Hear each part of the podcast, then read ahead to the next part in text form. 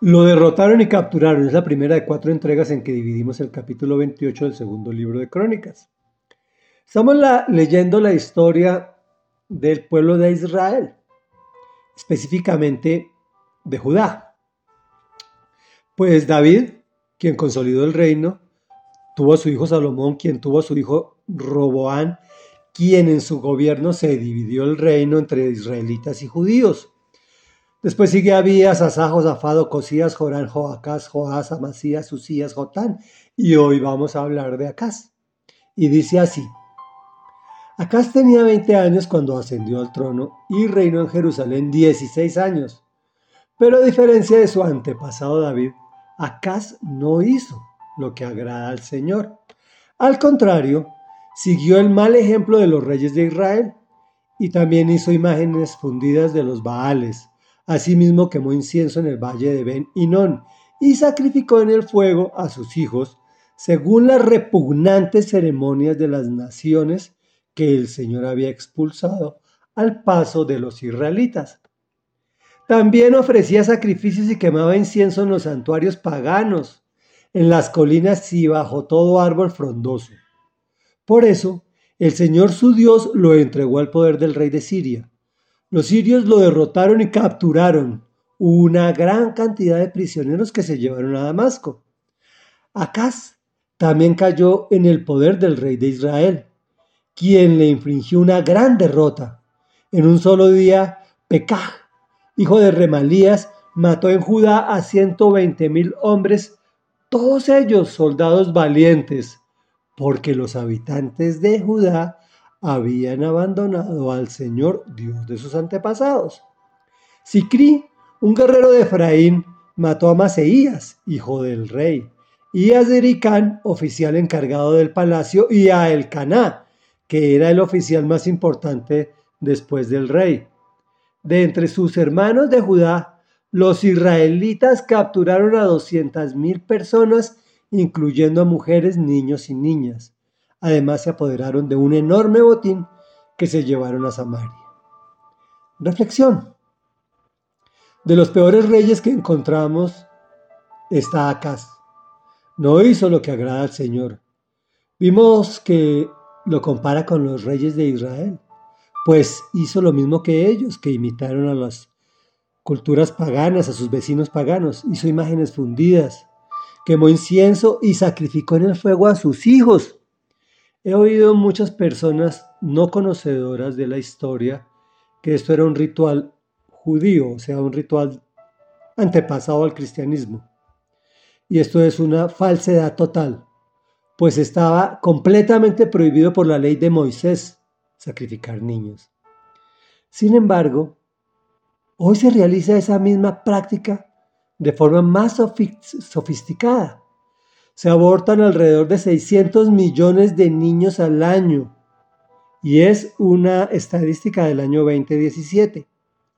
Ojo, si tú o tu pareja están con el problema de un embarazo no deseado, no asesinen ese bebé. Hay muchas parejas que tienen la ilusión de ese niño.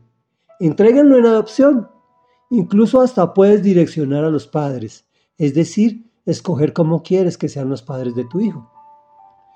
Como lo hemos dicho en varias oportunidades, el pecado hace que se pierda la protección de Dios, quien lo entregó a su suerte. Lo derrotaron y a los que no mataron los capturaron, pero los habitantes de Judá también eran culpables, pues también habían abandonado al Señor y para completar se llevaron un enorme botín para Samaria. Esta es una de las razones por las cuales los judíos y los samaritanos se odian, porque unos se consideran eh, seguidores del Señor y otros se consideran seguidores del Señor con ese minúscula. Y ambos piensan que ese es el Dios verdadero. Fijémonos que en este caso y en muchos otros, Dios usa a los gentiles para disciplinar a su pueblo. Hasta los llama mis siervos. Que no nos pase eso a nosotros. Más bien oremos. Padre nuestro que estás en el cielo, eres santo y poderoso, maravilloso y eterno, papito lindo. Hoy venimos a ti porque en muchas ocasiones actuamos como este rey Dios, que hace lo que te ofende. Hoy lo reconocemos y te pedimos perdón en el nombre de Jesús, quien sí hizo lo que te agradaba en todo momento y en todo lugar desde el principio hasta el final de su paso por este planeta. Señor, hoy ya no hacemos imágenes fundidas, pues nuestra idolatría está en los bienes, está en el poder, está en el dinero, está en el placer, porque nos enfocamos más en ellos que en ti, Señor.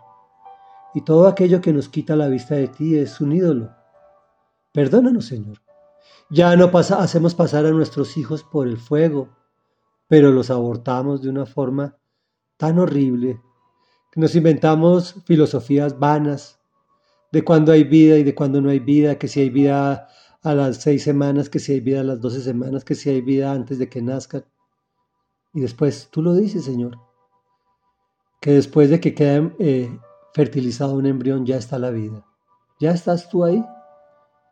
Ya está un niño. Perdónanos, Dios. Queremos hacer lo que te agrada. Queremos que nos mantengas protegidos, arropados, amamantados por ti, Señor. No queremos decir, aun cuando lo sabemos, pues no queremos ofender a otros, eh, predicando que nuestra religión es la verdadera y la de los demás no. Sabemos que así es, pero no, no vamos a ofender a nadie diciéndole que nuestra religión es la de verdad. Hoy venimos a ti a decirte que en el nombre de Jesús y a través del conocimiento que tú nos has dado, solamente hay un camino para llegar al Padre y se llama Jesucristo. Y solamente hay una puerta que se llama Jesucristo. Y en el nombre de Él, de Jesús de Nazaret, es que hemos venido a ti, Padre de la Gloria. Amén y amén.